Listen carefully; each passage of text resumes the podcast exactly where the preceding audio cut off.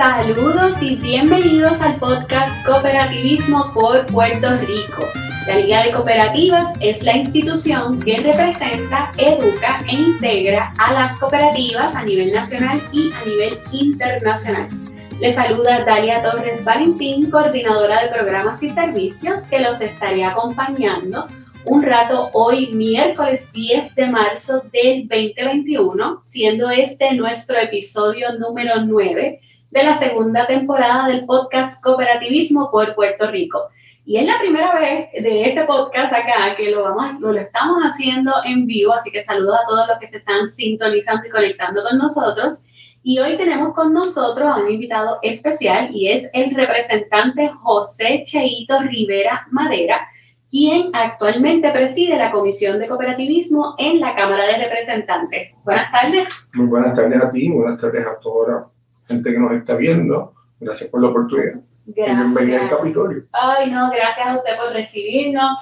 Eh, tuvimos oportunidad de, cruzar, ¿verdad? Y de ver las medidas de seguridad eh, y de salud que obviamente están teniendo acá en el Capitolio. Así que hoy queremos conocerlo eh, para tener entonces esta primera entrevista y que los cooperativistas y el público en general puedan conocer un poquito más sobre el representante José Rivera, alias Cheito. Eh, y entonces, pues me gustaría que usted se presentase. Que Mira, me quién, quién es José Cheito. Yo soy hijo de Abuela y de Cheo, por eso soy de Cheito. Ok. Eh, soy de Guayanilla. Guayanilla. Fui, a Ponce nacer y regresé a mi casa. Eh, tengo 47 años de edad. estudié empresa. toda mi vida, básicamente, he estado entre el Capitolio y algo de la empresa privada eh, hasta que pues, decidimos, siempre he estado metido en todas estas cosas políticas también desde bien pequeño. Eh, comencé a trabajar aquí en el 97, cuando tenía 24 años de edad, con un senador bien Utuado, el nombre de Bruno Ramos. De ahí en adelante trabajé con Jorge Ramos Vélez, con Felipe Pérez en la vicepresidencia de la Cámara, trabajé un tiempo con Nelson Torres, con Víctor Basayo, con Rosana López, he hecho unas cuantas, unas cuantas visitas por parte de oficinas en este edificio.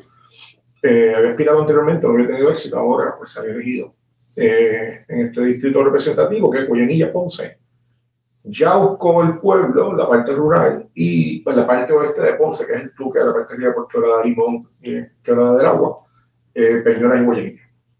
Y, o sea, que estás en el Capitolio su segunda casa. Pues desde los 24 años acá, laborando en otro pues como protagonista externo. Iba y venía, porque hice muchas cosas en la empresa privada también. Eh, hacía permiso y una cosas para diferentes compañías.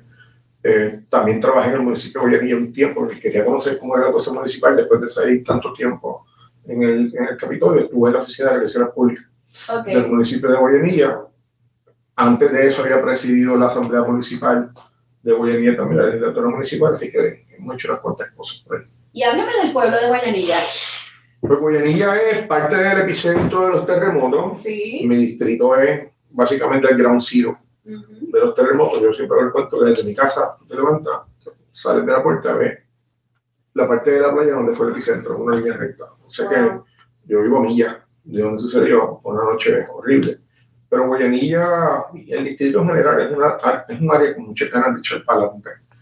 Verlo levantarse de ese cantazo de María, donde, por ejemplo, Guayanilla se subió el río dos veces por el medio del pueblo, eh, y después la cosa de los terremotos más la pandemia, y que todavía estemos de pie eh, y, luchando, ¿verdad?, por, porque todo vuelva a la normalidad, sobre todo el asunto de las escuelas, que yo he sido bien vocal en ese asunto de que todavía el Departamento de Educación hoy no tiene un plan para, para nosotros, porque ellos han un plan para todo Puerto Rico, pero nosotros, aunque somos parte de, nuestra situación no es igual. yo no tengo escuela. En mi, en mi, distrito no entra un, estudiante a un salón desde diciembre del 2019. Entonces, hay que tratarnos diferente en eso y hemos estado peleando y buscando nuestro lugar. Porque nosotros, al haber trabajado aquí tanto tiempo, yo te puedo decir que sí, que si los terremotos hubiesen sido en San Juan, esto estuviera resuelto. Pero como es en nuestra área, en, en, el área sur, pues nosotros tenemos que por lo menos gritar para que eso pase por encima de la cordillera central y lo escuchen en estas paredes donde se toman las decisiones. Y por eso es que estamos aquí. Y hasta ahora, pues, vamos, estamos haciendo lo que, lo, que, lo que tenemos planificado hacer para poner a nuestro, nuestro distrito en el mapa y sobre todo en el mapa, no siempre ha estado, ¿verdad? Pero en el mapa de la atención de, del, del, gobierno para que podamos desarrollar lo que necesitamos desarrollar, pero en, en resumen, mi pueblo y mi, mi, distrito son gente bien trabajadora, buena, eh, con muchas ganas de echar para adelante. Y atención en necesidades sumamente importantes, lo que es vivienda, lo que es educación, son aspectos sumamente importantes para cualquier familia y cualquier individuo. El, el, el, problema que yo le explicaba a la secretaria hace unos, unos días en el proceso de interpelación en la Cámara es que ellos no se dan cuenta que al, al, al dejar estos temas abandonados, se ensancha la brecha educativa en el país, ¿verdad? Eh, eh, y eso hace perenne los focos de pobreza. Hay hay, en todo el mundo hay una relación intrínseca entre la falta de educación o servicios inaccesibles de educación y alta pobreza, alta criminalidad, eh, obviamente, las excepciones con las que eso provoca. Y nosotros no podemos eh, cultivar eso, ¿verdad? Y tenemos que combatirlo. Y a eso es que venimos llamados a combatirlo. Y eh, para eso hay que dar las peleas en los lugares que quedan. Yo decía que yo quería estar aquí porque yo creo que he escuchado. Uno tiene que estar en los lugares donde se toman las decisiones para poder gritar. Digo, todo el mundo puede hacer lo que puede hacer desde su, desde su trinchera. Pero yo entendía que esta era la mía eh, y, aquí está. Qué bien. Y le comento, eh, ahora que preside la Comisión de Cooperativismo, ¿Qué experiencias ha tenido con el movimiento cooperativo, ya que ustedes están en el ámbito laboral pues de jovencito? Yo soy socio de la cooperativa de Cabo Rojo, okay. esposa de Sociedad Cooperativa de Guayanilla. Eh, hemos ido, ella ha ido más que yo a, la, a, las a, las asambleas y otras cosas, pero yo hablo mucho con ellos, y con la Junta, y con, y con, y con gente que tiene la responsabilidad de trabajar este sector tan importante en el país si algo aprendí de entrada es que hay diversas necesidades en, en básicamente un solo, eh, en, en, un solo Por ejemplo, vamos a tomar la cooperativa financiera. Las cooperativas financieras tienen cada uno una particularidad y tienen unas necesidades especiales. Por ejemplo, yo tengo proyectos aquí para ver qué pasó en la cooperativa de Aguada, que le estamos haciendo una, una investigación a COSEC para que José nos diga qué pasó en la, porque tengo un síndico, qué está pasando. Desde eso hasta otro proyecto que tengo de Gabriel Rodríguez Aguilón para aumentar la edad de el componente joven en las cooperativas de 30 a 35 años, subir unas cuantas cosas. Son bien diversas las cosas que necesitamos. Nos preocupamos obviamente por la descapitalización de PSEC, por unas cuantas, eh, por, por, la cosa numérica que es tan importante eh, y que porque las cooperativas puedan tener esa solidez. Mucha gente desconoce que las cooperativas pues, no son respaldadas por el FDIC, son, pues, son respaldadas por COSEC y, y, y, por los mismos dineros que levantan, pero sí me he dado cuenta que hay unas cooperativas fabulosas con una solidez económica increíble y que pueden producir, que tienen muchas ganas de producir cosas diferentes. Porque, por ejemplo, hablaba con una cooperativa del norte sobre la oportunidad de que ellos entraran a financiar pymes ¿verdad? que entran más a financiar pymes. Otros que acabo de escuchar de un proyecto que a mí me encantó en la Comisión de Agricultura en Buenavista, donde hay cooperativas que tienen un fondo para, para incentivar la agricultura, van a comenzar un proyecto entre patillas arroyo. Ese tipo de cosas es lo que yo pienso que de aquí en adelante, con todo lo que ha pasado en el país, eh, por eso es que las cooperativas juegan un papel tan importante.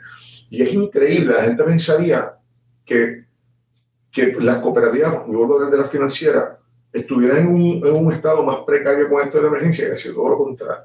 Las cooperativas tienen una solidez. Yo les recomendando a toda la gente que voy a coger donativos legislativos a que todos los grupos, entidades y de lucro, que abran su cuenta de banco en la cooperativa de su pueblo. ¿verdad? La cooperativa de su pueblo es la banca local. Esa es la banca nacional, la banca... Yo, yo, recuerdo cuando mi papá estaba en la cooperativa en Guayanilla, que tenía amigos que trabajaban allí y damos la solicitud de, préstamo, y dice, pues este es tal, el vecino de tal, hijo de tal. ¿Sabes? Que era esa, esa cotidianidad, ¿verdad? Esa, esa naturalidad que tenemos los que vivimos en pueblos pequeños, que para referirte a un préstamo, decía, pues mira, este es José Rivera, el sobrino de tal, hijo de tal, eso no se ve en un banco. ¿Verdad? Y ese cabrcito de que cuando tú vas y pagaste tu préstamo, como eres un señor mayor, pues alguien de la va y te lleva a tu casa después. Todas esas cosas hacen que el movimiento, y a de las cooperativas financieras, sea tan grande y tan sólida, de tipos diversos. Yo estoy enamorado de la cosa. Tenemos tantos planes, comenzando por cooperativas de agricultura, estamos hablando con pescadores en villas pesqueras, estamos hablando con personas que tienen pequeños negocios que podemos, ¿verdad? que podemos comenzar no solamente en pymes, sino también en desarrollo cooperativo, pero para eso necesitamos agilizar los procesos de formar cooperativas de tipos diversos. Creo que todavía hoy es un poco tedioso y vamos a ver cómo podemos agilizar eso para que haya más cooperativas de tipo diverso. Eh, si, pudiera ver todos los renglones, ¿verdad? Todo lo que tiene que ver con el que es el, que es el diario de Puerto Rico. Usted ha tocado temas muy importantes, temas obviamente sobre nuestro regulador y asegurador que es COSEC, habló de los aspectos de juventud, eh, está hablando también del progreso o del desarrollo de nuevas cooperativas de tipos diversos. Así que me sorprende, ¿verdad?, que, que, estamos arrancando y que ya usted tiene bastante claro, ¿verdad?, eh, o definido exactamente, eh, o ha tenido también reuniones. Me dijo que se reunió con Electrico también recientemente. Yo ya con Fundador Rosario, Fundador Rosario amigo mío hace muchos años, y vino por aquí. A mí me encantó su proyecto porque de momento me dice, no, nosotros tenemos ya tantos camiones y yo pero si tú empezaste los otros días. Entonces la gente desconoce que si tú tienes una cooperativa, los municipios y los gobiernos están obligados a mirarte a ti primero, antes de buscar servicios fuera de la cooperativa. Muchos de ellos hay cláusulas en municipios y otros lugares que evitan hasta procesos burocráticos para poder este, contratar esos servicios. Eso es lo que queremos hacer. Las cooperativas van a emplear gente de aquí, van a emplear gente del pueblo, y eso es importante. Yo de nuevo, estoy en una misión. Y la misión es tratar de crear la mayor cantidad de cooperativas de tipo diverso posible, porque es que esa, de eso se trata. Claro. De eso se trata, de que, de que esos dineros, ese, ese esfuerzo se mantenga en el pueblo, e, e, ese cash flow siga, siga ese revolving capital, ¿verdad? Siga quedándose en el pueblo, porque si tú tienes una cooperativa que le da servicio, digamos de electricidad, vamos a al municipio de Boyanilla. Y en el municipio de Boyanilla tú empleaste 25 o 30 personas. Son 25 o 30 personas que no pueden emplear el gobierno uno, que no, nuestras oportunidades de empleo en nuestra área son bien limitadas. Y son dineros que se quedan, mira, compran en el supermercado del mismo pueblo, echan gasolina de gasolina de acá y todas esas cosas, pues. todo ese movimiento de capital y actividad económica, pues necesitamos que ocurra. Yo creo que la cooperativa es una fuente inmensa para, que eso, para producir ese movimiento. Y nosotros acá, dentro de los obsequios que trajimos, le vamos a dar entrega del directorio de cooperativas de tipos diversos. Ah, Actualmente en Puerto Rico existen 120 cooperativas de tipos diversos, de tipo agrícolas, comerciales, eh, usuarios, viviendas. Hay una médica, Hay varios, de, sí, de subespecialistas en el área de salud. Ahí están oftalmólogos, cardiólogos, obstetras, eh, ortopedas, internistas. Es una cantidad inmensa, así que le vamos a hacer entrega de ese directorio y vuelvo a le, le, felicito, ¿verdad? Porque por lo menos tienen una idea bastante clara, ¿verdad? De cuáles son las expectativas y cuando ahorita resumíamos el asunto de COSEC, el asunto de la juventud, todos son temas prioritarios para el movimiento cooperativo. Así que, bueno, ¿verdad? Que usted los está cogiendo y que, y que los vamos a estar trabajando en conjunto. Estos son proyectos en la Comisión de, la Comisión de Turismo y Cooperativismo, estos son los que tienen que ver con cooperativismo. Excelente. Tenemos proyectos desde ver cómo se puede trabajar con la industria del cannabis para recibir dinero. Las cooperativas pueden hacerlo, los bancos no. Están trabajando, esto es uno para, para, ver, para, investigar sobre el asunto. Ahorita los bueno, porque Leo me sigue yo. Eh, pero sí está trabajando entonces todo, todo eso en conjunto con otros entonces con otros representantes y, otra, y otras comisiones. esta, por ejemplo, es de un representante de la minoría del PNP. Podría irlo que como le dije ahorita, para aumentar la edad requerida para los miembros del Comité de la Juventud. Ahí tengo la ley habilitadora del Fondo de Inversión y Desarrollo Cooperativo. Mucha idea. Qué bien. Mucha idea. Qué bien. Le pregunto, ¿cómo usted eh, le gustaría o qué mensaje le daría a la juventud? Veo que ahí hay una foto de una chica, no sé si se sube. Esa es mi hija, esa color que estoy. Hermosa, bien bonita. Ella, ella un ser humano espectacular. eh, tiene 16 años juntado en marzo, no ha podido celebrar ni 15 años de, los 16, porque imagínate. Eh, pero recientemente el representante José Bernardo Márquez ¿Así? me, me envió una, una presentación para un seminario de cooperativismo y economía solidaria con la Universidad de Puerto Rico. Ok. Eh, el- se me olvida el nombre del profesor, lo tengo acá en el teléfono. Eh, y me enviaron, hay participantes de, de la Universidad de Mondragón. Sí, yo creo que es el Instituto de Cooperativismo que, está, que está trabajando con Pues, esta iniciativa. Vamos a comenzar eh, con la Oficina de Servicios Legislativos de acá para citar a los legisladores, para comenzar esa primero con los legisladores. Después yo voy a citar una comisión eh, o una reunión ejecutiva para, para que la comisión de cooperativismo entienda de qué se trata y luego vamos a tratar de llevarlo a las escuelas superiores. Por municipio. Mi mensaje es a los jóvenes sobre todo, entren al cooperativismo. Esto es una manera diferente de ver cómo se pueden dar servicios al país. Una manera diferente de agrupar profesionales, agricultores, lo que ustedes quieran. Profesión, eh, taller, lo que ustedes necesiten. Hay cooperativas de actores, hay cooperativas de diferentes cosas y yo creo que cada quien puede aportar dentro del movimiento. Vamos a comenzar en esto. Yo les invito a que comiencen a leer más, buscar información, se van a sorprender porque es un mundo gigante eh, y te va a hacer crecer mucho como persona, porque uno a veces mira cómo se organizan corporaciones multinacionales y de momento dices, pero es que eso lo hace la cooperativa. O eso lo podemos hacer con una cooperativa de servicio de esta manera. Hay hay muchas cosas que nosotros podemos puertorriqueñizar eh, y ofrecer esos servicios a la ciudadanía. Así que mi mensaje a los cooperativistas, uno es, gracias, ustedes han mantenido el país a flote.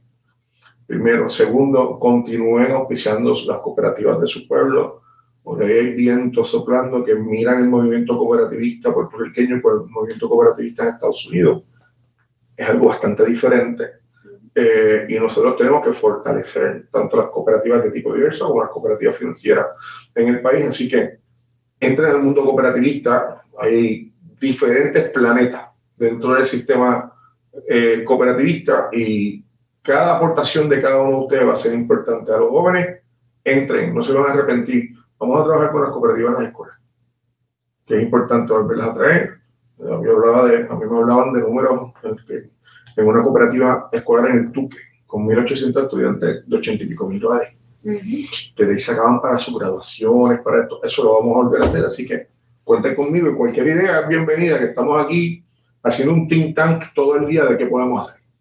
Pues ya ustedes aquí acaban de conocer al representante José Rivera Maderas, alias Cheito, preside la Comisión de Cooperativismo en la Cámara de Representantes. Eh, ¿Dónde le pueden localizar? ¿Usted tiene páginas redes sociales? Tengo mi Facebook, tengo mi Twitter, tengo mi Instagram, yo soy súper mediático, a mí me encanta. Eh, y obviamente, no me sé el teléfono de mi oficina, pero ahí está. Es el 787-721-6040, extensión 2644. Aquí me pueden 644. Me pueden, me pueden enviar ideas, mi email, riverajh, arroba hotmail. Sí, todavía tengo hotmail, soy medio dinosaurio en eso. Espero abrir un Gmail en algún momento. Eh, eh, envíenme todo lo que ustedes piensan que se puede mejorar, que podemos trabajar. Y aquí lo vamos a hacer con mucho gusto. Pues le agradecemos enormemente que nos haya concedido esta entrevista. A los cooperativistas ya tienen los datos, igualmente le pueden contactar para cualquier otra información. Así que nos estaremos entonces sintonizando el próximo miércoles en el podcast Cooperativismo por Puerto Rico. Buenas tardes. Buenas tardes, gracias.